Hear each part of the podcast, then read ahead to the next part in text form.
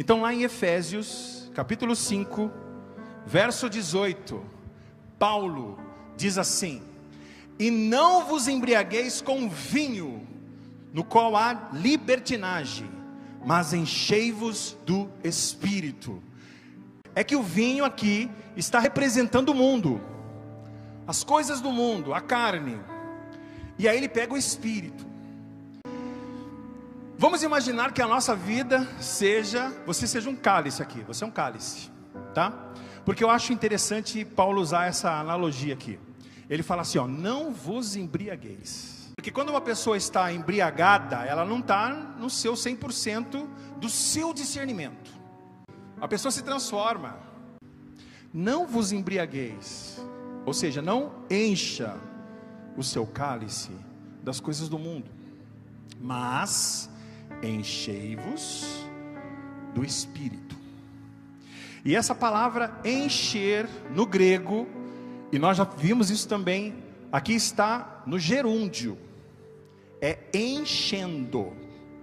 Lembra quando Jesus olhou para aquela mulher samaritana e disse assim, né? Aqueles que creem em mim, no seu interior fluirão rios de água viva, porque eu sou a fonte da água viva. Então imagine um rio fluindo. Como que isso aconteceu? Nós vamos ver o Espírito Santo de Deus foi derramado em nós, ele habita em nós, ele está dentro de nós, ele é uma pessoa. E Paulo está comparando aqui a algo que pode se encher. Há vários símbolos do Espírito Santo na Bíblia. Óleo é um, água é outro. O próprio vinho, por vezes, é mostrado como Espírito Santo.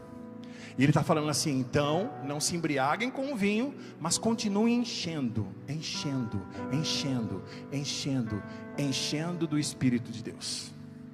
E essa palavra também no grego, ela pode significar transbordar, transborde, transbordando, transbordando, transbordando. Então, Paulo está falando que nós devemos ter a nossa vida, queridos, dentro de nós, colocar dentro desse cálice da nossa vida o Espírito de Deus e ser transbordante, transbordante. E aí a primeira reflexão que a gente faz aqui, o que, que a gente tem enchido este cálice aqui?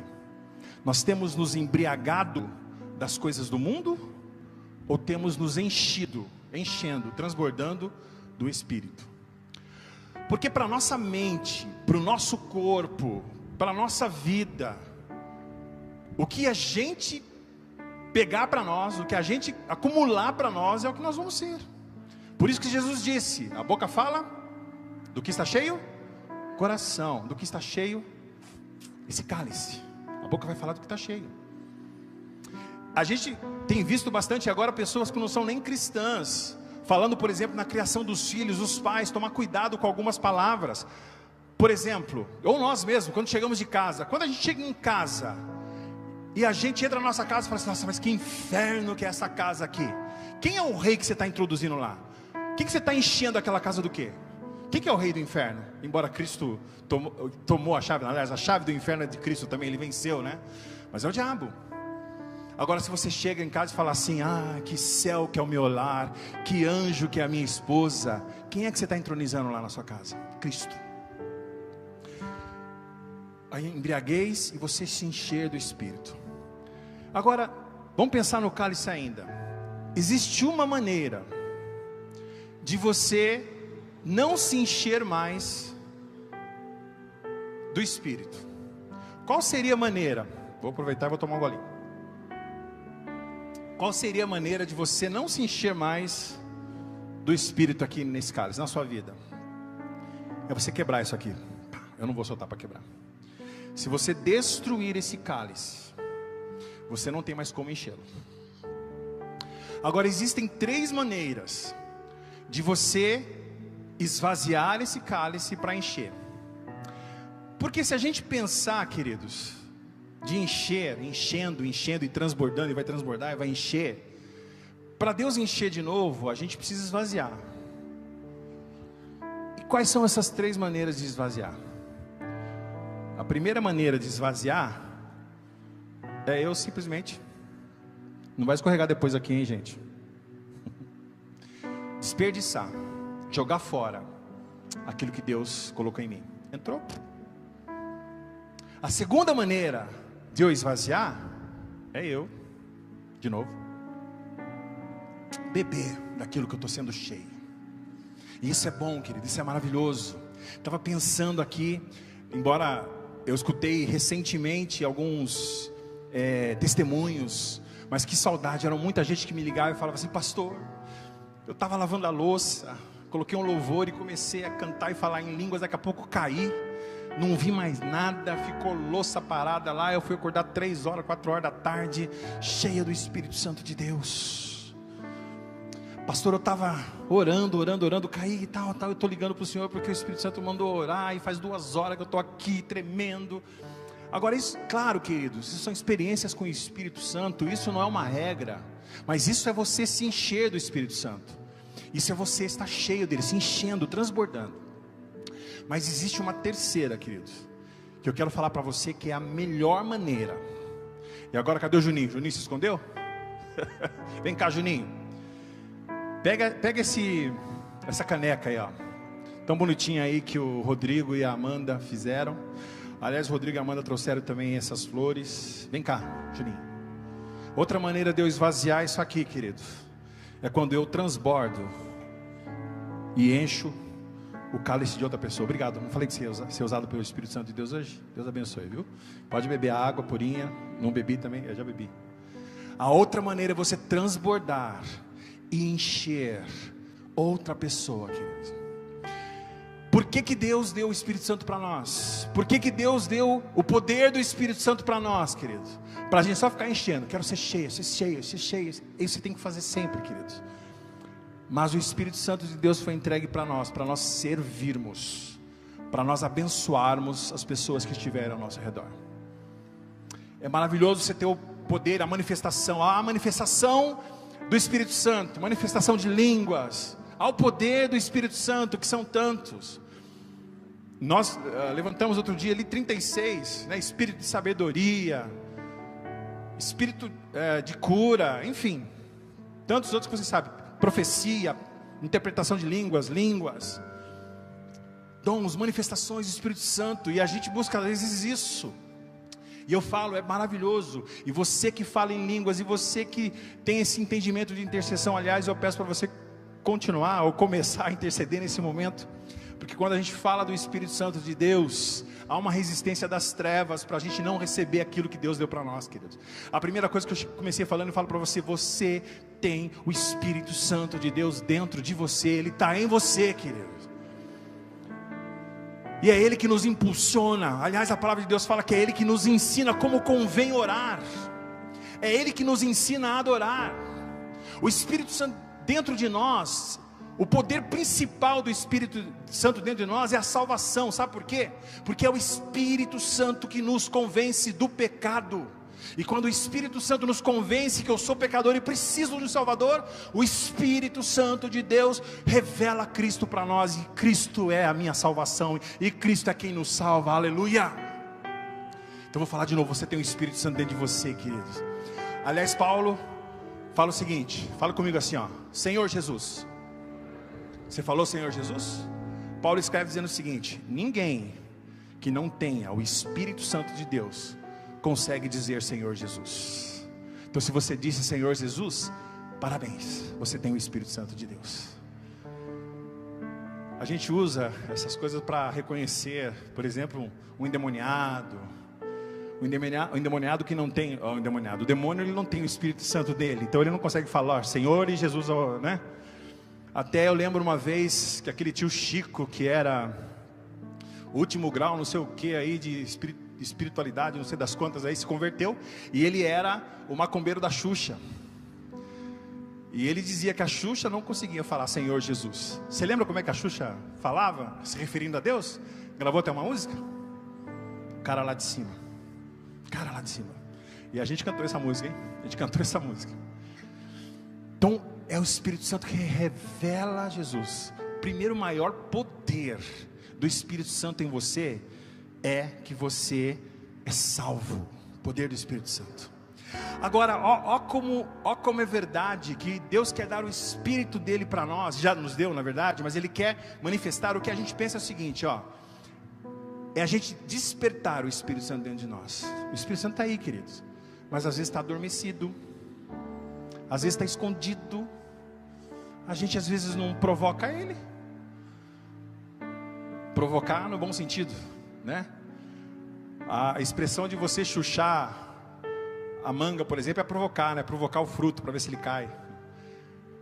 Você tem alimentado o espírito dentro de você ou você tem se embriagado do vinho do mundo? O que, nós temos colocado dentro do nosso coração? O Espírito Santo está aí, querido, dentro de você. Quanto mais eu alimentá-lo, mais despertá-lo, mais incendiá-lo. Paulo também escreve: não extingais o Espírito que está dentro de você. E Paulo está falando, ó, verso 19: ó, um, alguns dos resultados quando você está cheio do Espírito Santo falando entre vós salmos e hinos e cânticos espirituais. Claro que Paulo está falando de talvez do momento do culto, onde estiver, mas queridos, aonde eu e você tivermos, onde tiverem duas ou mais pessoas, já é um culto, entenda isso. Você pode estar trabalhando e sozinho, mas você está prestando culto a Deus lá.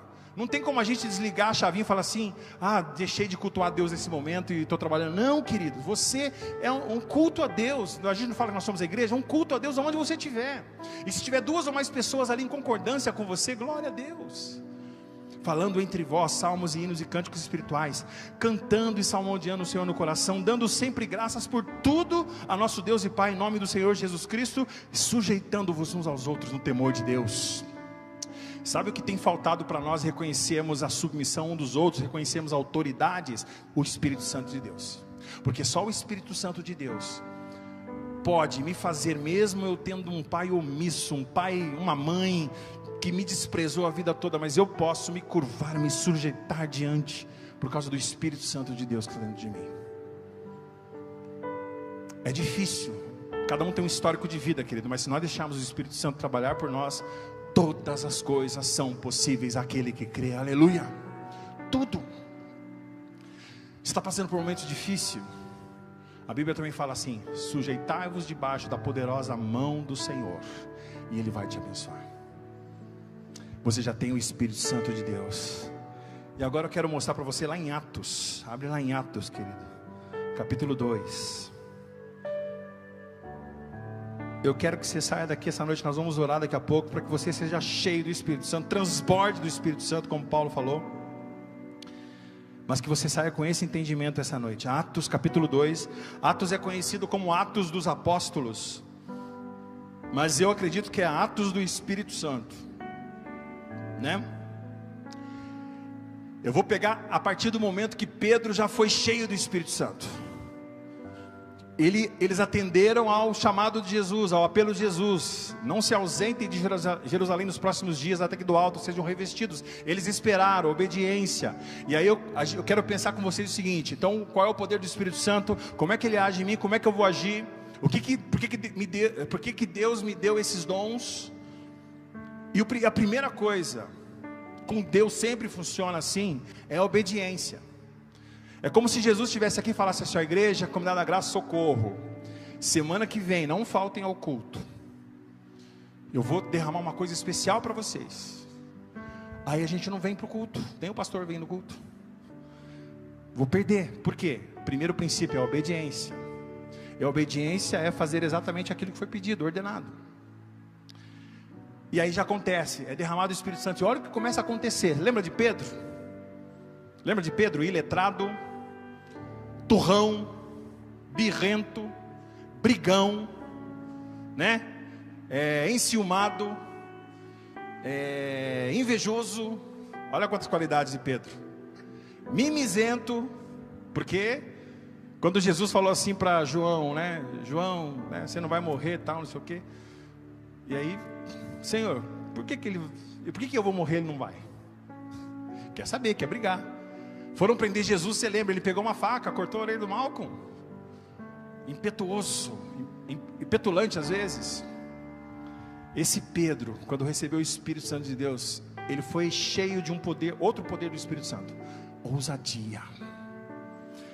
Verso 14, ele fala assim: ó, Pedro, porém, pondo-se em pé com os onze, levantou a sua voz e disse-lhes: Homens judeus e todos os que habitais em Jerusalém, Seja isso notório a todos, escutem as minhas palavras.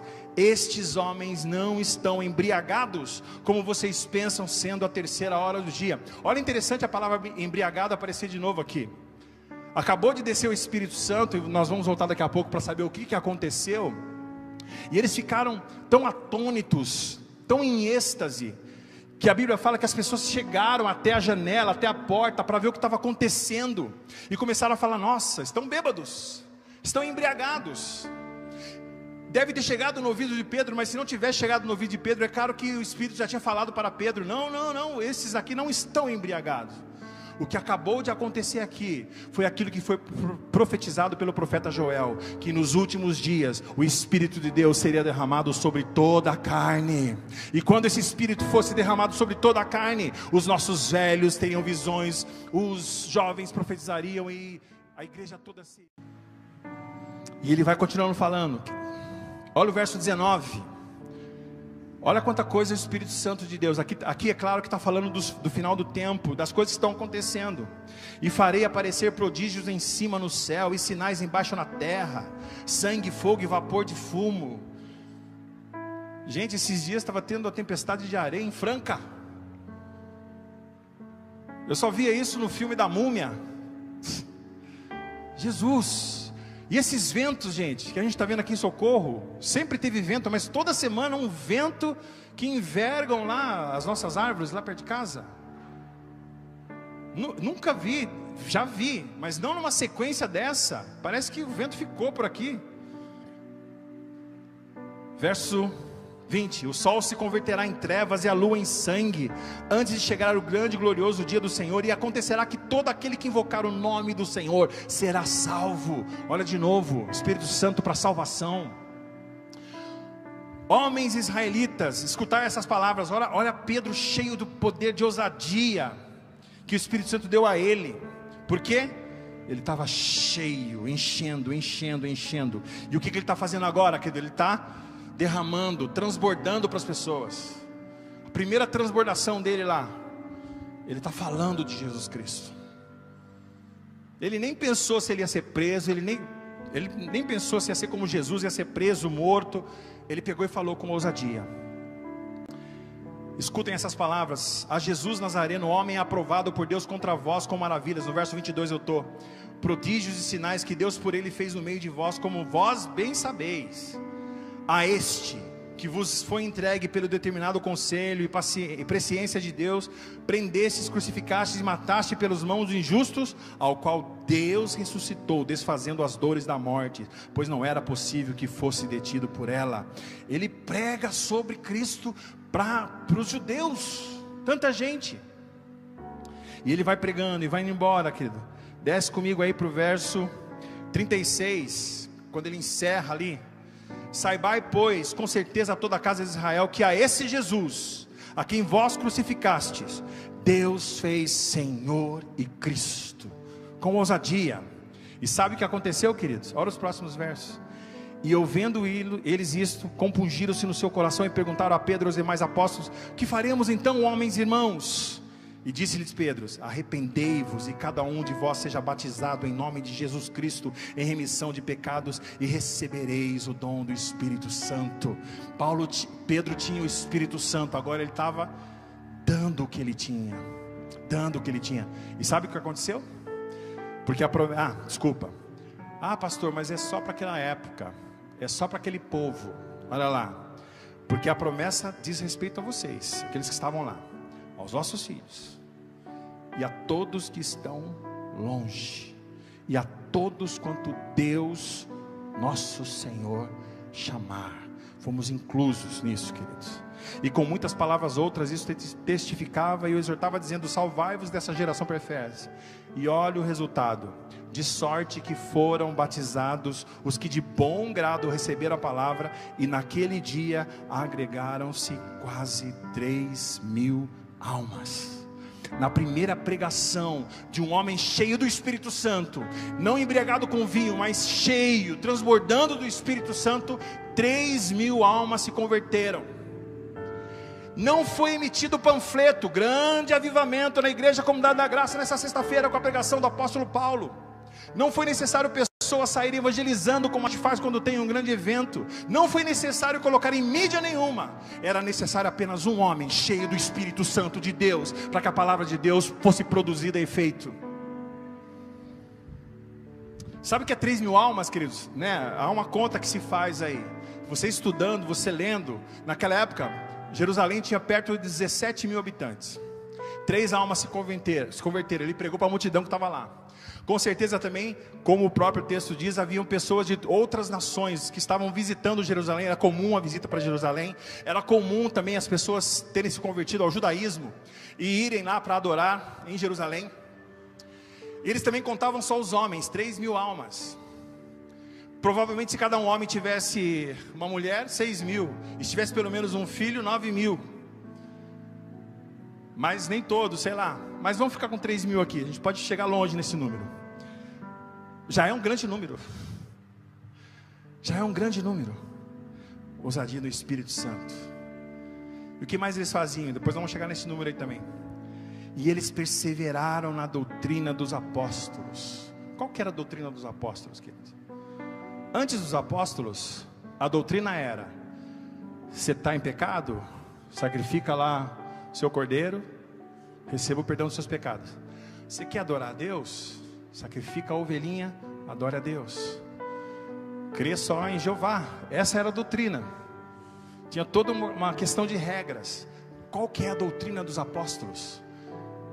Deus enviou seu único filho para que todo aquele que nele crê não pereça, mas tenha vida eterna. Essa é a doutrina dos apóstolos. Crer em Jesus Cristo. Crer na palavra de Deus. Crer que Cristo é. Essa é a doutrina. Não tem outra doutrina. Não, para ser, ser, tem que circuncidar. Não tinha. A única doutrina que eles tinham é anunciar a Cristo como Senhor e Salvador. E eles perseveraram nessa doutrina. Eles não deixavam outra doutrina entrar. Paulo vai escrever para frente quantas coisas aconteceram. Na comunhão, queridos. O que, que é comunhão? É ter tudo em comum, estar juntos. E no partir do pão, o partir do pão fala do que nós vamos fazer aqui agora, mas o partir do pão também fala daquele que tem bastante, vai repartir com aquele que não tem nada. E nas orações, nas orações, olha o que o Espírito Santo de Deus produziu naqueles caras, não só nos apóstolos, mas nas pessoas que ouviram e em toda a alma havia temor, e muitos sinais e maravilhas se faziam pelos apóstolos.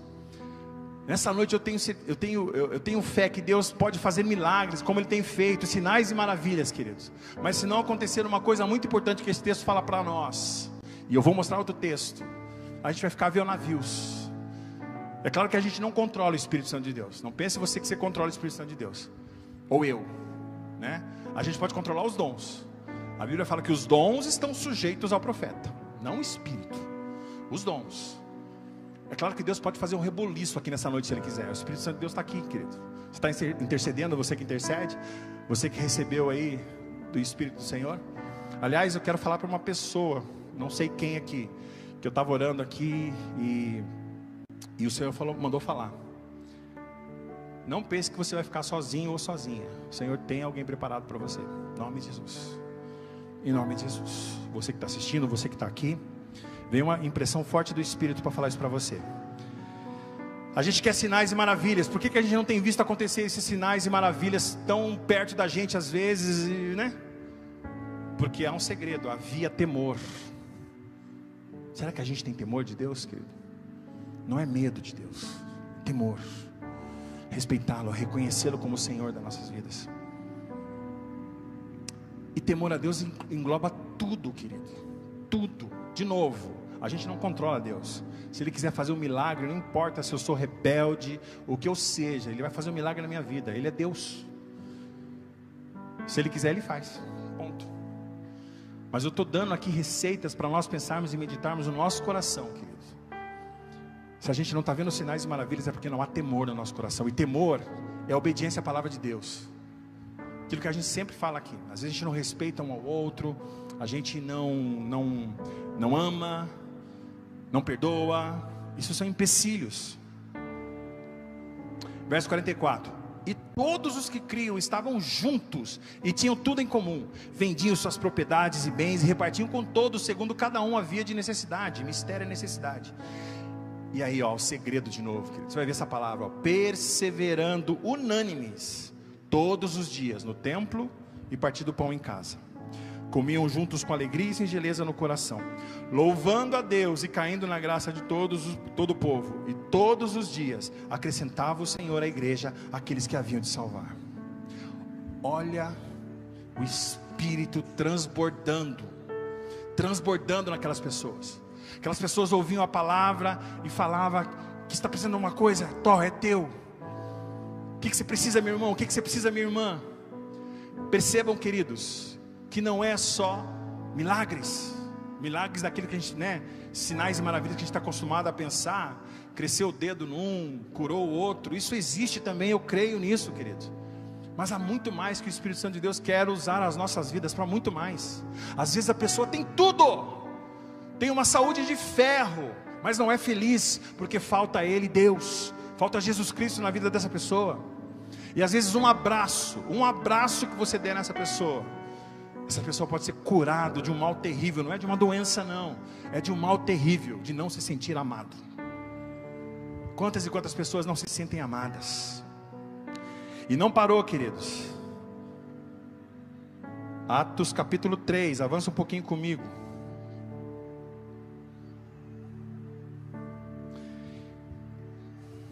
Opa, estou no 2 ainda. Capítulo 3. Capítulo 3 vai falar da cura daquele aleijado que estava no pórtico de Salomão. Pedro e João estavam passando lá, ainda transbordando do Espírito Santo. Você lê a partir do verso 3 aí. E aí eles encontraram esse coxo. E esse coxo estava lá, colocavam ele lá para pedir esmola na porta do templo, onde as pessoas entravam. E Pedro e João passaram por ele e olharam para ele e falaram assim: Olha para nós. Olha para nós, vê se não está jorrando daqui. Eu estou transbordando de alguma coisa, o Espírito Santo está transbordando. Olha para mim. Eu não tenho nem ouro e nem prata, não tenho, não transborda isso aqui. O meu cálice não está cheio disso. Mas o que o meu cálice está cheio, isso eu vou te dar, porque o meu cálice está cheio do Espírito Santo de Deus que pode mover, pode ressuscitar, pode curar. Pegou na mão dele e fala assim: levanta e anda agora em nome de Jesus. E a Bíblia fala que num segundo ele deu um pulo e Pedro e João entraram no templo e ele entrou junto, pulando, louvando e agradecendo a Deus. Aleluia, aleluia, aleluia. E às vezes eu e você nós temos os dois pés juntinho, querido, a gente não pula na presença de Deus. Não se alegra na presença de Deus. Como esses caras estavam lá e ficaram, meu Deus, que esse cara está endemoniado, está entrando um endemoniado na igreja. Não, ele estava feliz da vida, porque antes ele não andava e agora ele pula. Poder do Espírito Santo, Pedro e João transbordando. E você acha que ficou barato para eles? Não ficou. Aí mesmo eles são chamados. Aí é, Pedro faz uma outra pregação, querido. A segunda pregação dele, estava cheio do Espírito Santo. E começa a falar de novo: que vocês mataram Jesus. Arrependam-se agora, convertam-se no verso 19. Aí eles foram levados até o Sinédrio, querido. Capítulo 4, avança um pouquinho. O sinédrio eram os maiorais, os sacerdotes, os, os que decidiam as questões religiosas. Eram esses caras que falavam: Isso aqui é de Deus, esse não é. Esses eram os caras responsáveis para é, diferenciar o que era o mundo espiritual de Deus e o que era do, do inferno. E olha o que acontece, queridos. Colocaram eles, ao verso 3. Lançaram mão deles e os colocaram na prisão até o dia seguinte, pois já era tarde. 4. Muitos, porém, dos que ouviram a palavra creram, e chegou o número desses homens a quase 5 mil pessoas. Não sei se tem alguma Bíblia com rodapé, não fui consultar aqui, não fui ver outra versão. Se for realmente 5 mil homens que se converteram aqui, há dois pensamentos aqui, tá? Aqui está falando bem, bem, bem direto, homens. Por quê? porque no sinédrio só podia se reunir os homens. No templo, na hora da celebração, os homens na frente, as mulheres tinham um lugar lá, um horário específico para elas entrarem, mas eram os homens. Mas o sinédrio era só homens. A igreja de Jerusalém era grande, talvez coubesse 7, 8, 10 mil pessoas lá. A sinagoga, a igreja, a sinagoga. Aqui então existem dois pensamentos. Pode ser que dois mil homens se converteram e agregado aos três mil lá da primeira pregação de Pedro, deu cinco mil. Ou se de fato foram cinco mil homens. Tá? O texto dá essas duas aberturas, porque assim, ó, chegou ao número de quase cinco mil. Chegou porque já tinha três mil mais dois, ou do zero chegou a cinco mil. Então, mas isso aqui é uma questão também que não faz diferença nenhuma para o texto, porque o fato é que Pedro pregou de novo e pessoas se renderam a Cristo. Aleluia. Porque de novo que ele estava cheio, cheio do Espírito Santo. E aí eles foram presos, queridos. E você lembra o que aconteceu lá na prisão? Eles estavam lá, Pedro e João, trancado na célula, na cela, na célula, trancado na cela. E eles começaram a cantar louvores a Deus. Vim para adorar-te, vim para prostrar-me. E aí a Bíblia fala que veio um terremoto. E um anjo apareceu. E ele abre a cela e chama os dois. E tem até um desenho que eu gosto muito de assistir, aquelas séries animadas da Bíblia, são muito legal. E quando eu me converti, eu assistia bastante, assisto ainda quando passa, né? Que está lá Pedro e João saindo assim, sem entender nada, os guardas estão assim olhando e não conseguem enxergá-los, porque o, o, o, anjo os fez invisível, eles passaram pela porta sem entender nada, está tudo aberto, está tudo aberto. E que coisa, hein, queridos? Porque se eu e você quebrarmos alguma lei do homem, a gente pode ir preso se for pego. Nós não podemos quebrar uma lei do homem. E nós não podemos quebrar uma lei espiritual. Agora Deus é o Todo-Poderoso que se for para te abençoar, ele vai quebrar uma lei humana, ele vai quebrar uma lei da física, para que você seja salvo e abençoado em nome de Jesus, porque as leis dos homens estão submetidas à lei principal de Deus, ao próprio Deus. Então não é tempo, não é força, você pode estar mergulhado no oceano e seus pulmões começarem a se encher de água, mas se Deus tem um plano para você, você sai de lá vivo. E quando for olharem para o seu pulmão, não vai ter nada no seu pulmão, porque Deus é poderoso para fazer qualquer coisa que Ele quiser. Olha quanta coisa, queridos. E Pedro vai e continua, e prega para os gregos, para os, os ímpios. Vai embora, cheio do Espírito Santo. Agora volta comigo no capítulo 2. Qual foi a origem disso? A primeira coisa que eu falei para você é a obediência. Eles não se ausentaram. Atos 2. O meu título está assim: ó, A chegada do Espírito Santo. E cumprindo-se o dia de Pentecoste. Cumprindo o que? O que Jesus havia falado. O que Jesus fala para nós vai se cumprir, querido, no tempo dele, em nome de Jesus, no tempo determinado. Esse daqui tinha um tempo determinado. Depois de Pentecostes, espera lá, não se ausentem. Foram 50 dias. Estavam todos em concordância no mesmo lugar. O Espírito Santo quer fazer uma obra na nossa vida, querido. Ele quer fazer uma obra no seu casamento. Ele está fazendo uma obra. Vou, vou me corrigir aqui. O Espírito Santo está fazendo uma obra na sua vida. Desde o dia que você aceitou a Cristo, antes mesmo de você aceitar a Cristo, o Senhor já está fazendo uma obra na tua vida. Antes mesmo de você ser gerado no ventre da sua mãe, o Senhor já estava fazendo uma obra na tua vida. Mas existem outras coisas que cooperam para que a graça de Deus seja derramada na nossa vida. Olha que coisa, eles estavam em concordância. Será que todos nós que estamos aqui nessa noite estamos em concordância? Será que concordamos? Em, em tudo é impossível, né?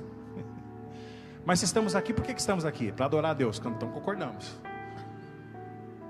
Lógico que eu não vou falar de coisas fúteis, mas só para a gente pensar, né? Será que todo mundo concordou com, com os louvores que a equipe de louvor resolveu escolher hoje? Outro segredo: estavam no mesmo lugar. No mesmo lugar. De novo, Jesus falou assim: não se ausentem de Jerusalém por muitos dias, esperem até que do alto. E eles foram para o mesmo lugar. Você escutou o que Jesus falou? Escutei. Então vamos ficar junto, porque onde que é o lugar que ele falou? Eles estavam numa casa. Você creu também? Então vem cá, vem junto, vem cá. Você também creu? Vem cá, vem cá. Você escutou o que Jesus falou? Vem cá, vem cá, vem cá. Eles olharam para os discípulos: onde que é Pedro? Onde é que é João? Não, vamos ficar junto aqui. Ele falou para a gente ficar. Estavam todos no mesmo lugar. O mesmo lugar eu entendo que é o lugar físico, queridos, mas o lugar também fala de posição. Fique na sua posição, naquilo que Deus te chamou. Fique ali. Espere, espere até do alto você ser revestido. Aquilo que Deus te chamou. No casamento nosso às vezes não há concordância, mas quando eu e a Débora concordamos com alguma coisa, é abençoado aquele momento, querido. A gente traz para para nosso, nosso relacionamento vida. Quando eu e ela, a Melissa, porque a Melissa também faz parte da família, quando a gente concorda, unanimemente, devíamos praticar mais isso.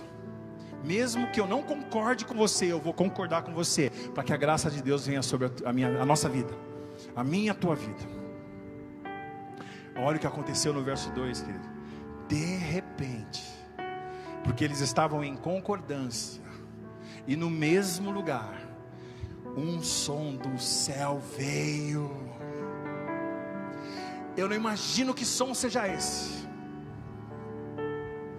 A Bíblia fala assim: que é como um vento veemente, impetuoso. Eu falei do vento porque realmente esses ventos que tem dado lá perto de casa lá chama a atenção da gente. Mas deve ter dado um estrondo, pá! E vem um vento, um furacão. Imagino como é que essas pessoas ficaram naquele momento. E encheu toda a casa em que estavam assentados. Olha outro segredo aqui, queridos. Eles estavam assentados do jeito que nós estamos aqui hoje. Por quê, queridos? A gente cria algumas, a gente cria algumas é, alegorias, vou usar essa palavra, né? Ah, não, só se recebe o Espírito Santo se for em pé, fechado, e se vier o pastor tocar em mim, eu cair. Aí eu recebi o Espírito Santo. Ah, durante o louvor, se não tiver ninguém, né, chambalaia para cá, não é o Espírito Santo. A gente coloca Alguém me socorre, é uma palavra, a gente coloca formas, fórmulas, né? Eles estavam assentados, esperando. O que, que eles tinham em comum? Eles estavam em concordância, é aqui mesmo, estavam no lugar, estavam assentados. De repente, não subiu um profeta e falou assim: agora, nada. Simplesmente o Espírito Santo achou lugar entre eles e veio. Aí sim, queridos, aí sim, uma coisa diferente, uma coisa que, né? E foram vistas por eles línguas repartidas, línguas de fogo. Eu vi outro dia uma pessoa desenhar, ele desenhou uma língua mesmo, com fogo, e essa língua vindo para cima de todo mundo, uma visão. Isso aqui sim é sobrenatural, né? E pousou sobre cada um deles, cada um deles, querido. E eu, pelo poder da fé, eu estou vendo Deus derramar sobre cada um de nós aqui, querido, em nome de Jesus. Em nome de Jesus, receba, receba. Em nome de Jesus. Espírito Santo de Deus, este lugar, receba, receba. Entre em concordância. Fique assentado onde está, onde você estiver. O Espírito Santo de Deus está aqui neste lugar, enchendo você, transbordando de você, transbordando a sua vida. Oh Espírito Santo de Deus, recebemos Espírito Santo, recebemos Espírito Santo. Aleluia. Seja cheio, seja cheio. Verso 4: E todos, não foi só o pessoal da frente, não foi só o pessoal que ama o pastor, não foi só o pessoal que serve a igreja, todos foram cheios do Espírito Santo de Deus. Aqui houve a primeira manifestação, começaram a falar em outras línguas, porque tinha um plano para cá, queridos conforme o Espírito lhe concedia que falasse. E em Jerusalém estavam habitando judeus, homens religiosos e todas as nações que estavam lá debaixo. E quando aquele som ocorreu, foi um estrondo.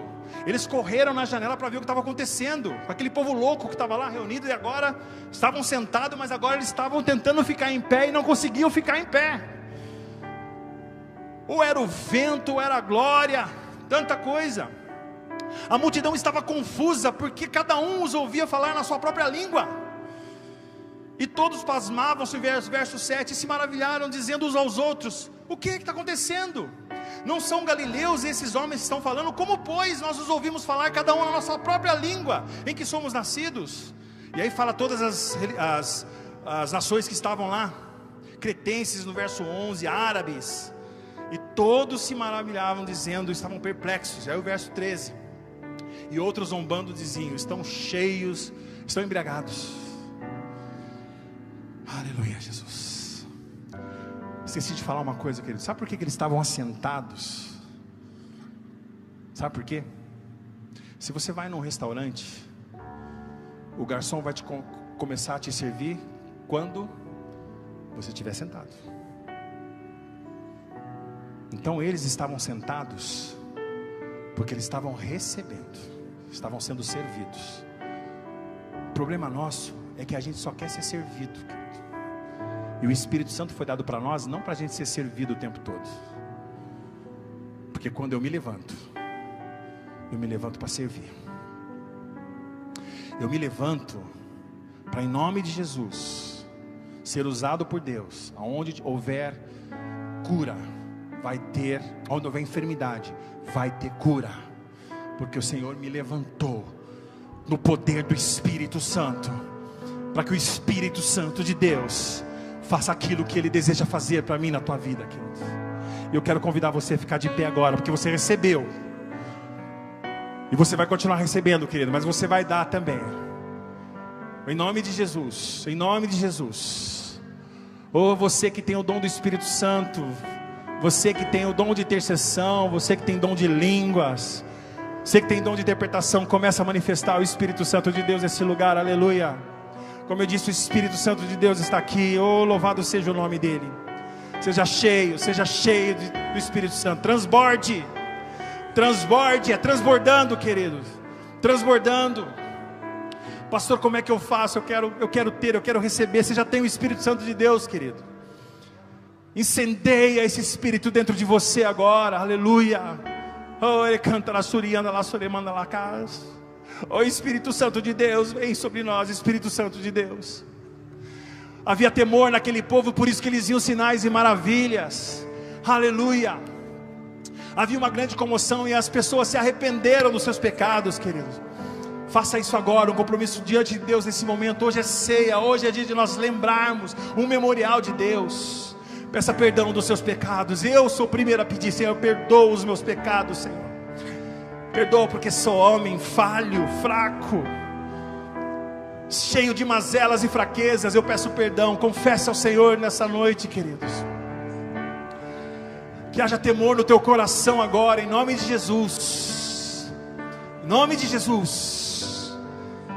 E Ele faz a hora que Ele quiser, não preciso eu gritar ou fazer qualquer coisa, mas o Espírito de Deus está neste lugar, queridos. Ele está neste lugar, Ele está dentro de você, está em nós, Ele está em todo lugar. Seja cheio, seja cheio, seja cheio, seja cheio, transborde do Espírito de Deus, transborde do Espírito de Deus. Deseje no seu íntimo, na sua alma, no seu coração, deseje. Fala, Senhor, eu quero, eu quero ser cheio do Espírito. Para quê? para ser usado por Deus, para ser ousado. Para quê? Para levar cura às pessoas que estão enfermas, salvação aos perdidos, oh, dar vista aos cegos, fazer os coxos andar. Boa noite, meus queridos, graças e paz. Amém? Amém. Hoje nós vamos continuar com esse tema, porque o que nós vimos hoje aqui, na verdade, deve acontecer sempre é que às vezes a gente fica meio travado, né? Então, a semana passada eu fico muito feliz que várias pessoas vieram dar testemunho. Então, hoje é a continuidade, querido. Tem pessoas que falaram para a gente assim que a perna estremeceu, não conseguia levantar. Várias pessoas chorando. Várias pessoas que ficaram assistindo em casa mandaram para a gente o recadinho, que bênção da palavra, né? E segunda-feira a gente experimenta isso também. Reforçando aqui o, o, recado do nosso querido é, Zezinho, amanhã esteja aqui conosco também, em nome de Jesus. Experimentar esse tempo. O Senhor, Ele tem falado muito com a gente. Hoje eu vou repetir a palavra de, de domingo passado, dando continuidade, na verdade, à palavra, lá em Efésios, no capítulo 5, verso 18, que fala do Espírito Santo. Eu também tive um sonho, uma visão, Justamente falando disso, e a semana passada eu falei sobre o, o Atos capítulo 2, 3 e 4, que fala da descida do Espírito Santo. Obrigado, meu querido. Né? E como nós devemos buscar, e hoje eu quero dar essa continuidade. É tempo de nós buscarmos o Espírito Santo de Deus, é isso que vai fazer a diferença. E aí a palavra de Deus fala que onde tiverem duas ou três pessoas o Espírito do Senhor está ali também, porque Jesus está ali. E ele manifesta a sua graça. Mas há uma diferença, há uma diferença, e hoje nós vamos entender por esse texto aqui. Efésios capítulo 5, verso 18, o mesmo título, o mesmo tema da semana passada, porém vamos abranger mais um pouquinho. Então, verso 18 de Efésios 5 diz: E não vos embriagueis com o vinho, onde há dissolução, mas enchei-vos do Espírito de Deus. Aleluia. Enchei-vos do Espírito. Então, recapitulando e relembrando a semana passada, né, que a gente falou bastante sobre isso, e a gente falou que aqui vinho está fazendo um contraponto com o espírito, e vinho é carne, vinho é mundo. E o espírito, obviamente, são as coisas de Deus, é o próprio Espírito Santo de Deus, são as coisas de Deus. E há um contraponto aqui. Também quero lembrar que esses verbos, principalmente o enchei-vos, no grego, ele está no, é, no presente contínuo. É uma coisa contínua, significa enchendo-vos, enchendo-vos, enchendo-vos do Espírito. E essa palavra plero, no, hebra... no grego, significa transbordar também. É daí que vem a palavra plenitude. Transbordar, transbordando, transbordando do Espírito. Então, nesses dias, o Senhor tem falado isso muito ao nosso coração. A gente tem buscado a Deus de segunda-feira, aqui em casa, em qualquer lugar, para nós enchermos o Espírito Santo. Porque aqui alguns segredos, queridos, que eu queria compartilhar com vocês. Então, você está me acompanhando aí no capítulo 5, verso 18. Pai, em nome de Jesus, mais uma vez eu peço a Ti que toda distração caia por terra, em nome de Jesus a palavra que está sendo lançada aqui, tanto para quem está assistindo e quem está aqui, Senhor, venha direto ao nosso coração. O Senhor usa quem o Senhor quiser e deseja, transborda-nos mesmo na tua palavra, Pai. Que nada se perca, Senhor. Porque como a tua palavra diz, ó oh Deus, que o teu povo perece, Senhor. O Senhor dizendo, o meu povo perece por falta de conhecimento da tua palavra, Pai. E hoje o Senhor está destravando mais um conhecimento sobre nós aqui, Senhor para que nós não sejamos enganados mais, ó Deus. É verdade que vem as lutas, é verdade, Senhor, que vem os desânimos, mas o teu Espírito é aquele que nos fortalece, nos dá graça e nos enche. E eu peço a Ti, Pai, em nome de Jesus, manifesta a Tua graça, como o Senhor já tem manifestado em nosso meio, hoje e sempre, em nome de Jesus. A primeira coisa que esse versículo também nos chama a atenção aqui, queridos, ele está no plural, assim, enchei-vos. Vocês enchem. E por que, que ele está no plural? Porque é um chamado de Deus, é uma bênção de Deus, é dom de Deus, é uma graça de Deus, é o próprio Deus chamando e manifestando a todos. Todos estão inclusos nisso, nisso, nisso que o Senhor está fazendo, nesse derramar. Não é só para uma classe, não é só para quem está no púlpito, não é só para aqueles que vêm de segunda-feira, não é só para aqueles que têm um cargo, é para todo mundo. Mas é claro, a diferença é que a gente tem que buscar na fonte. Por isso que há esse contraponto. Por isso que ele fala: não vos embriagueis do vinho, mas enchei-vos do Espírito Santo. O chamado é para todos, a bênção é para todos, mas todos têm que ir à fonte. Aqueles que vão à fonte, Jesus disse: todo aquele que vier até mim, porque eu sou a água da fonte da vida. Aqueles que vierem até mim e beber dessa água, do seu interior, fluirão rios de água viva. Então há uma condição aqui, queridos. E essa condição é ir até a fonte. Então pensa comigo. Para quantos são essa benção aqui? Para quantos que são? Para todos. Mas quem é que vai receber? Pode ser todos, mas todo aquele que for a fonte. Todo aquele que buscar. Buscar-me-eis e me achareis. E aqui ainda tem um adendo, né? quando me buscares de todo o coração. Esse texto está falando, está no plural, é para todas as pessoas, mas precisa buscar. Segunda coisa que é interessante sobre esse texto é que ele está no imperativo, né? Quem estuda, quem estudou, sabe, é uma ordem. Então ele está dando duas ordens aqui. Jesus está dando duas ordens para nós aqui nessa noite. A primeira é não vos enchais, não bebais, não vos não tomais, não bebeis, não vos embriagueis com o vinho, com a carne, com o mundo. É uma proibição. Segundo, é uma ordem. Se está no imperativo, é uma ordem. A gente sabe que tem dez mandamentos. A gente sabe que Jesus resumiu esses dez mandamentos em dois mandamentos só.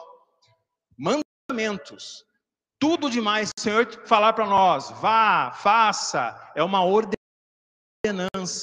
é uma ordem. Essa aqui é uma ordem, Senhor Jesus. Por quê? Porque Deus sabe. Em nome de Jesus, aqueles que aqueles que têm esse como essa manifestação do dom do Espírito Santo, por favor, intercedam nesse momento em nome de Jesus. Manifesta a graça, você que gosta de conhecimento aí, interceda do seu interior, em nome de Jesus. É uma ordem, não é uma sugestão, não é uma opção. Para nós que somos filhos de Deus e temos esse entendimento, é uma ordem. É uma ordem para nós. E Ele deseja que cada um de nós sejamos cheios. Deus deseja isso. Por isso que para nós é uma ordem. Ele quer tanto que a gente se livre dessas amarras do mundo. E essa semana, de novo, querido, aquilo que eu tenho falado para nós, né? Qual é a fonte que a gente tem buscado? O, qual é o mundo que nós temos apresentado para a nossa família? Porque eu vou falar uma coisa para você, queridos. Já falei a semana passada, vou repetir. Todos nós temos o Espírito Santo de Deus, amém? Você pode dizer um amém mais? Porque eu disse para vocês que Paulo escreve dizendo assim: que todo aquele que falar é, Senhor Jesus tem o Espírito Santo de Deus. Aquele que não consegue falar não tem. É uma coisa interessante, mas é, enfim. Mas todos nós temos o Espírito Santo de Deus principalmente quando nós aceitamos a Cristo. Ele já veio habitar em nós. Agora, quando aceitamos a Cristo, ele se manifesta em nós. E aí ele passa a agir conosco. Porque do que melhor do que ser cheio do Espírito Santo é andar no Espírito Santo. E é interessante que por estar é, no, no contínuo, enchendo, enchendo, enchendo, é porque a gente precisa se encher dele todos os dias. Ele está disponível. Romanos 5,5 fala que ele derrama do seu amor todos os dias para nós. Essa canção que cantamos por último aqui fala disso. Esse amor já foi derramado na cruz e é derramado continuamente. Então é necessário que nós precisamos nos encher do Espírito Santo de Deus. E nesses dias aconteceu tanta coisa aí, eu, eu falo para as pessoas, né? É, por causa, eu tive aqui um tempo com os nossos adolescentes e eles contando para nós aí sobre uma série da Netflix mas outras pessoas também com outros, outras situações. Diz que tem, a, a, tem uma outra série chamada Death Note, e a gente tem que tomar muito cuidado com essa série também, né? E aí as pessoas estão escrevendo no seu caderninho, olha para você ver como o diabo é safado, queridos. Uma grande conquista que nós temos nesses dias aqui é desafiar os nossos adolescentes a fazerem a sua devocional. E que maravilhoso que eles fizeram mais até do que nós pedimos, separaram cada capítulo e escreveram. Pois é, é, existe uma turma aí passando para as nossas crianças aí, para ter um caderno de anotações do ódio, para colocar nesse caderno quem são as pessoas que têm ódio e até desejar a morte dessas pessoas. É o que estão ensinando nas escolas, é o que estão ensinando nos youtubers da vida nas séries na Netflix. Não vos embriagueis com o vinho, mas enchei-vos do Espírito de Deus. Então, este é o lugar certo, reunião de oração é o lugar certo, a sua casa orando é o lugar certo. Previna-se, guarde-se, proteja-se, proteja a sua casa. Então, aqui não é uma opção, porque Jesus sabe da nossa necessidade do Espírito Santo se mover entre nós. E aí eu vou falar uma coisa para você, querido. Eu falei que todo mundo tem o Espírito Santo, todo mundo tem mesmo. Agora isso aqui é só uma é um contraponto, só para a gente tentar entender. É impossível você ter o Espírito Santo e ver o que está acontecendo no mundo e não se comover. E é impossível você ter o Espírito Santo, ver o que Deus está fazendo no mundo e não se mover. É impossível, porque quem move em direção a Deus, a Cristo, a vontade dele, é o Espírito Santo. Que eu e você façamos uma análise, querido. Quando mais afastados de Deus, nós estamos nos movendo segundo o seu padrão, segundo o seu querer, segundo a sua vontade, não é o Espírito Santo que está nos afastando, é o vinho. É o vinho que nos afasta. Então, para nós, para o crente, isso aqui é uma ordem enchei-vos do Espírito Santo de Deus. Terceira coisa que este que este é, texto fala para nós, de novo, nós precisamos ser cheios todos os todos os dias. Por quê? Porque nós, de novo, nós nos enchemos das coisas. Algumas coisas são naturais, queridos. As coisas que acontecem na nossa vida são naturais os aborrecimentos, as lutas, as dificuldades, as decepções, as nossas fraquezas, tudo que acontece são coisas naturais. O grande segredo é a gente esvaziar dessas coisas e se encher de novo do Espírito Santo de Deus. Hoje eu creio que nós vamos para nossa casa felizes. Como os relatos de novo eu digo da semana passada que eu fiquei muito feliz, mas amanhã é segunda-feira, vamos acordar de novo, vamos enfrentar de novo o leão, né? E aí? Como é que nós vamos estar lá? O que nós vamos deixar entrar no nosso coração? Nós vamos receber notícias ruins. Nós vamos, em nome de Jesus, nós não vamos receber notícias ruins. mas eu estou só fazendo uma, alegoria aqui, uma, uma, uh, uma analogia, verdade, com aquilo que nós devemos fazer. Então, de novo, é encher todo dia, é ir na fonte todo dia, buscar ao Senhor todo dia, todo dia. Ah, mas terça-feira é feriado. Não, busca o Senhor todos os dias. Todos os dias é dia de buscar ao Senhor. E aí a quarta coisa que esse texto também nos fala: enchei-vos do Espírito Santo. Também pensando na, na gramática aqui, a gramática aqui, está na voz passiva.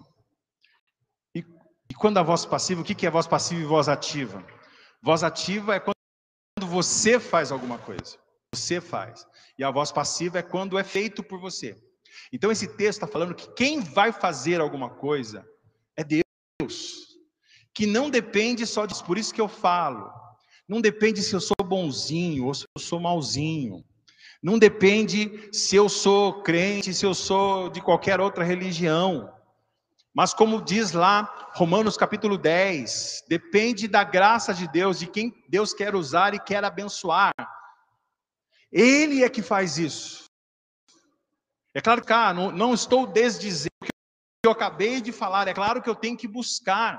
Mas, por exemplo, se Deus quer agora, neste momento, qualquer coisa, independente se eu estou aqui, se eu estou só de corpo e a minha mente não está, Deus quer. Ele conhece o nosso limite, conhece o nosso interior, conhece os nossos intentos, ele sabe. A gente julga como o ser humano julga, conhece o nosso interior. E às vezes, talvez uma pessoa esteja lutando, lutando com alguma coisa e fora ela não está mostrando que ela, ela tem Deus na vida dela, mas por dentro o Senhor o conhece por dentro. Então depende dele, exclusivamente dele, como também se ele de repente falar, não quero mais, não quero hoje, não quero nunca. Ele pode fazer, porque depende dele. Então, o que, eu quero dizer com isso? Não existem fórmulas. Ah, não, se busca o Espírito Santo dessa forma. Não, é assim que se prepara para receber do Espírito Santo. Não existe fórmulas. Não existe fórmula, existe propósito. Fórmulas não. E qual é o nosso propósito? Buscar ao Senhor. Agora, as evidências de quem tem o Espírito Santo de Deus. Quais são as evidências? De novo, vou falar: é impossível a gente olhar para o mundo e não se comover, é impossível a gente não olhar para o que Deus fazer e não se mover. E, as, e se nós temos o Espírito Santo, a gente vai, vai ter o mesmo sentimento que Deus tem. Vai ter o mesmo desejo que Deus tem. E a Bíblia fala que Deus deseja que toda a terra chegue ao arrependimento e à salvação. Deus, pessoas. Ele não ama o que as pessoas fazem, mas ele ama as pessoas. Ele abomina o pecado, mas ele ama o pecador. E de novo, ele diz: o que Deus deu o poder do Espírito Santo para nós? Olha o verso 20. Isso aqui é o, é o resultado, é a evidência de quem tem o Espírito Santo. Primeiro aqui, ó, falando entre vós. Já começa aqui, ó, entre vós, entre vós. Não é falando para si mesmo. Não é falando do púlpito para lá. Entre vós. Entre vós. Quem tem o Espírito Santo de Deus tem esse entendimento de viver em comunidade, em comunhão, estender a mão, ajudar, abençoar, ser uma voz profética, ser uma bênção. E como que eu posso ser uma bênção, pastor? Sendo você, sendo aquilo que Deus te deu para você fazer. E aqui, claro, aqui tem, tem, tem várias é, maneiras de, de, de falar. É lógico que Paulo está olhando esse ambiente espiritual. Porque imagina, assim, ó, falando entre vós em salmos. Imagina, eu sei que você pode falar assim, ah, pastor, mas também não é isso também. Ou isso é muito. Ou isso era lá atrás. Mas quando as pessoas nos procuram, por exemplo, para a gente dar conselho. Oh, eu li um livro lá de ajuda pessoal, eu peguei umas dicas que eu vou dar para você. Pode. Mas a gente tem tudo aqui, querido. Fazia aquele meme lá do, daquele irmãozinho lá da, da França. Está aqui. Está tudo aqui, queridos. Falando entre vós em salmos. O que, são os salmos? É a escritura. Você sabe, sabe qual é a diferença de um cântico para um salmo? Sabe o que é salmodiar a palavra? Esses são aqueles cânticos espirituais espontâneos que a gente acaba fazendo, né? É, tá lá na melodia, você acaba vindo uma canção melódica, cânticos espirituais na sua, na sua mente, no seu ouvido, você começa a cantar.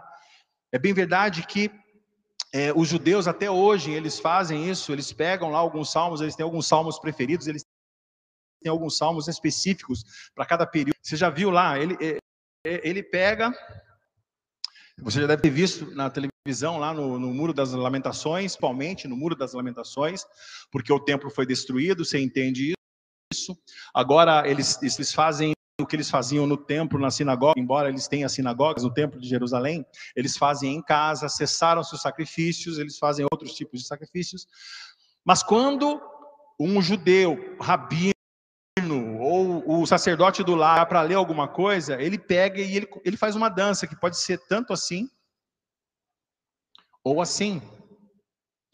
Eles gostam dos Salmos, mas eles leem Isaías, eles leem qualquer outra palavra, e eles têm que desenvolver um cântico ali. Então ele pega assim, ó, é, é, e não vos embriagueis com vinho e enchei-vos do Espírito Santo. É uma canção, eles estão salmodiando a palavra de Deus. E de repente, talvez eles nem leiam a palavra, porque eles têm outro livro chamado Talmud, né? Então, falando entre vós com salmos, dando a boa notícia. Você é o portador da boa notícia. Que mais? E hinos, né? Aqui sim, agora fala das canções. Hinos fala das canções, né? Uh, e cânticos espirituais, cantando e salmodiando ao Senhor no vosso coração. Qual foi a última vez que você cantou ao Senhor?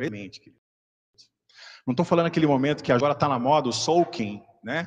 Você coloca um fundo musical. E soaking é uma coisa interessante. Soaking é aquele mergulho. Você se, aprof se aprofunda nesse, nesse mergulho, né? Soaking quase a ver com se afogando, mas é se aprofundando, que tem a ver com transbordando também.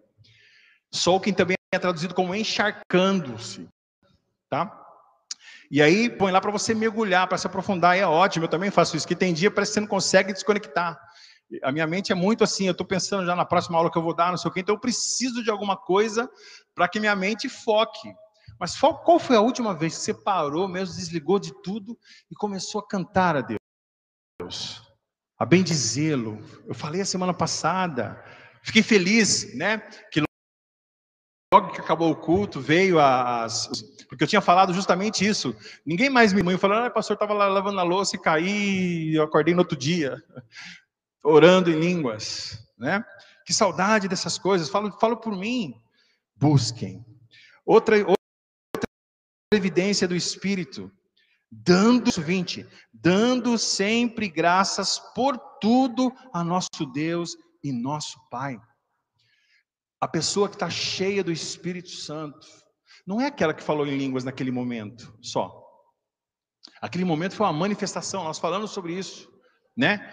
A pessoa que está cheia do Espírito Santo, da sua, do seu interior, nós pensamos isso também, né? Que a boca fala do que está cheio o coração. Do seu interior está jogando um rio de vida. Quando acontece alguma coisa, você dá graças a Deus ou você reclama? A gente consegue dar graças a Deus meio, meio em tribulação? É claro que esse texto aqui, ó, que interessante, né?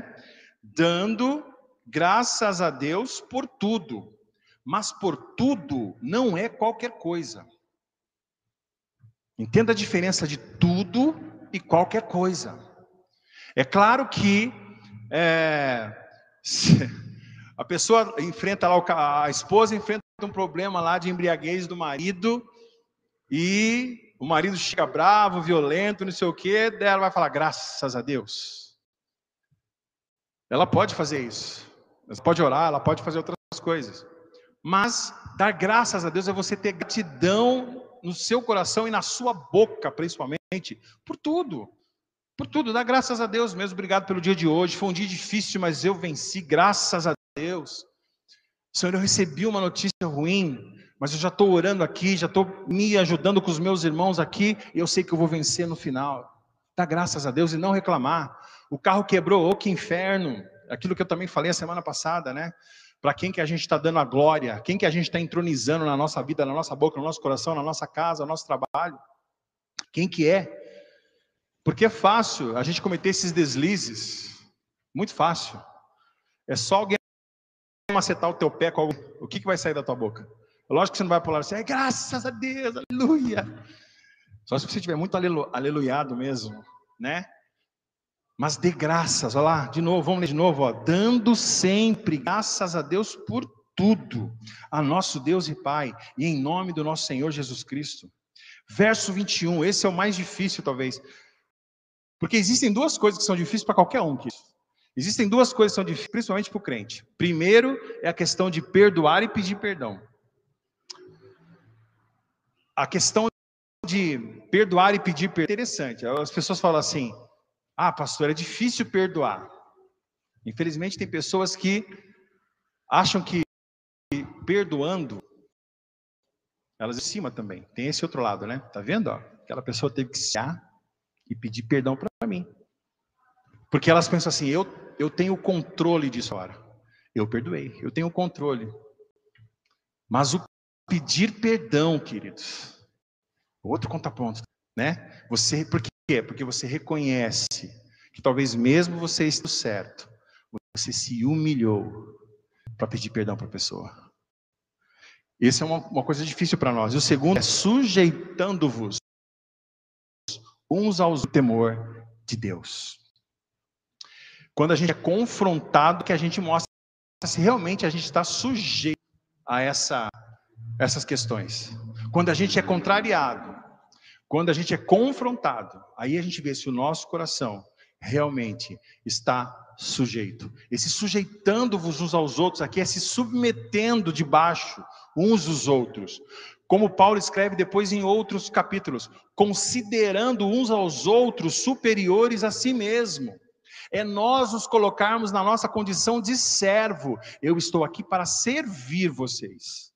E não para mandar em vocês, não para comandar em vocês. Servir, ser servo, é uma evidência de que eu e você temos o Espírito Santo de Deus. E eu aconselho você a dar uma olhada em todos os outros versículos que vêm após aqui. A gente usa muito isso aqui para encontros de pais e filhos e encontros de casais. O quanto que Paulo está pegando essa, essa parte aqui do Espírito Santo e falando agora para todo mundo. Como que deve ser? Os pais em relação aos filhos, os filhos em relação aos pais, o marido em relação à esposa, a esposa em relação ao marido, e vai embora. São evidências, frutos do Espírito Santo de Deus. E agora eu quero que você vá comigo, segundo livro de Reis. Oh, aleluia. Oh, louvado seja o nome do Senhor. Oh, Segundo livro de Reis, capítulo 4. Verso 1. Tanto pregado, tanto visto. Diz assim o verso 1. E uma mulher, achou aí? Segundo Reis? É? E uma mulher, das mulheres dos filhos dos profetas, clamou a Eliseu, dizendo: Meu marido, teu servo, morreu, e tu sabes o que o teu servo temia ao Senhor. E veio o credor a levar-me os meus dois filhos para serem servos. E Eliseu lhe disse: Que, que te hei de fazer eu? Declara-me o que é que tens em casa. E ela disse: Tua serva não tem nada em casa, senão uma botija de azeite. Nós vamos continuar lendo aqui. Você vai lembrar dessa, dessa história aqui. Né? Você já está lembrando dessa história pregada tantas vezes aqui. Eu quero fazer esse paralelo, querido, com o nosso enchendo-vos do Espírito Santo de Deus. Como eu disse a semana passada, vamos comparar a nossa vida, está aqui de novo, servidos? A nossa vida comparada com o cálice, que é a comparação que que Paulo está fazendo no primeiro momento lá em capítulo 5, né? O cálice cheio do vinho e o cálice cheio do espírito, cheio e o Espírito Santo também, ele ia falar, ele é chamado de azeite, né? Um símbolo do Espírito Santo é o azeite, outro símbolo do Espírito Santo é a própria água, né? E hoje eu quero que você imagine que a sua vida é uma botija. Na, no meu tá botija, mas tem tem tem é, versões que falam vaso, tem versões que falam vasilha, tá? Mas imagine você sendo essa botija, botija, esse vaso, essa vasilha, essa garrafa, seja o que for. Seja o que for. Esse texto vai nos ensinar que nós devemos buscar e ser cheios do Espírito de Deus todos os dias. Você lembra o que acontece? Morreu o marido e não tinha ninguém para resgatar. Esse marido era profeta do Senhor. Ele dedicou a sua vida ao Senhor. É, é interessante também é, é, é saber que Eliseu também não sabia não tinha tido ainda o entendimento do que ia acontecer, né? E aí Deus usa a vida dele para provisão para a vida daquela mulher. E aí ele fala, ele continua assim. Ela, termina então o verso 2: Só tenho uma botija de azeite. Então disse ele: Vai, pede para ti vasos emprestados a todos os teus vizinhos, vasos vazios, não poucos. Eu me lembro aqui sendo ministrado, né, a importância de ter amigo, olha você sendo usado, ó, falando entre vós, com cânticos espirituais, olha a importância da comunidade, olha a importância de você ser agente de Deus no meio da comunidade onde Deus te inseriu, né? Partiu, pois, dele e fechou a porta sobre si e sobre seus filhos, e eles lhes traziam os vasos, e ela os enchia. Acho interessante falar assim, fechou a porta. Por quê? Por que fechou a porta? Porque ela não queria ser cheio de vinho.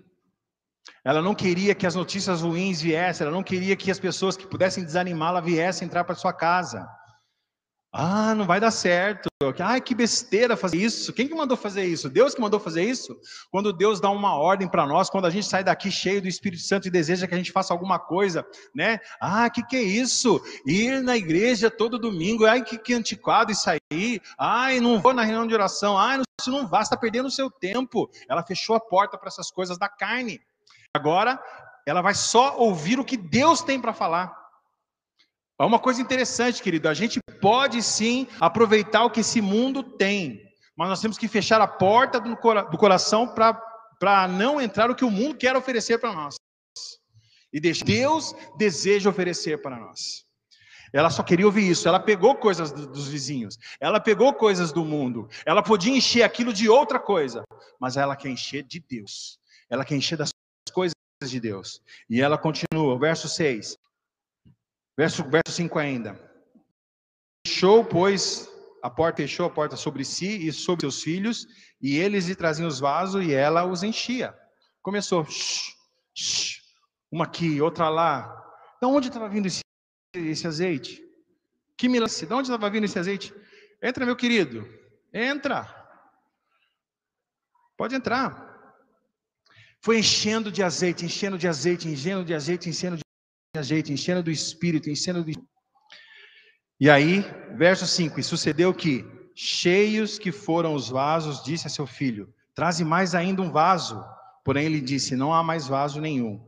Então, o azeite parou. Aqui tem a segunda coisa. Segunda coisa. O azeite, o espírito só vai falar o, só, o dia que essa botija aqui parar. O dia que essa botija aqui não estiver mais disponível. O dia que essa botija aqui não buscar mais. O dia que eu parar. O dia que eu não quiser mais. Deus que é o agente, Deus que já derramou o Espírito, Deus que deseja que a gente continue buscar o seu Espírito, para de nos encher. O dia que eu não quiser mais. O que a gente aprende com essas passagens aqui, queridos? Apresente a sua botija todo dia diante de Deus. E quando você não tiver mais forças, conte com seus irmãos, para que eles te ajudem a encher. Eu sei que tem vários irmãos aqui que sempre estão é, tentando ser bem, bem Iur. Ben Ur. Ben Ur é outra coisa. É, Josué e Ur. Ben Ur é outra coisa. É, Josué e Ur para levantar os braços de Moisés. E eu falo para vocês: não desistam, querido. Não desistam. Continuem fazendo. É como a palavra de Deus fala em Isaías no capítulo 55, que a gente deve lançar a nossa semente de manhã e à tarde, porque a gente não sabe qual das duas vai vingar. O seu propósito, a sua missão é lançar a semente. Lançar a semente. Sei que muitas vezes nós nos frustramos. Eu, por exemplo, quando eu preparo uma aula, e bem bacana, já, já, cheguei até fazer um dia, pegar uma caixa de som, para um monte de coisa e não foi ninguém naquela aula. Aí o nosso coração fica assim, né? Que o professor sabe, né? Puxa, me dediquei, preparei. Mas você fez. E tem uma pessoa que está olhando o que você está fazendo. E é essa pessoa que te enche. É claro que a gente se decepciona, fica triste, faz parte, entra na nossa ação, tudo. Mas aquele que te chamou, aquele que te comissionou, ele é fiel. Às vezes a gente está lá criando os nossos filhos e parece que a gente não está vendo acontecer alguma coisa, mas se você continuar sendo cheio do Espírito Santo de Deus, certamente uma hora a glória de Deus, a graça de Deus, aí sim é que eu falo, aí Deus pega. E quando Deus vem e enche a promessa dele para as nossas vidas, como também li a semana passada, é para nós, para os nossos filhos, os filhos dos nossos filhos, é para todos que estão longe e todos quantos Deus chamar. É para todos nós. Não desanime. Seja cheio do Espírito Santo.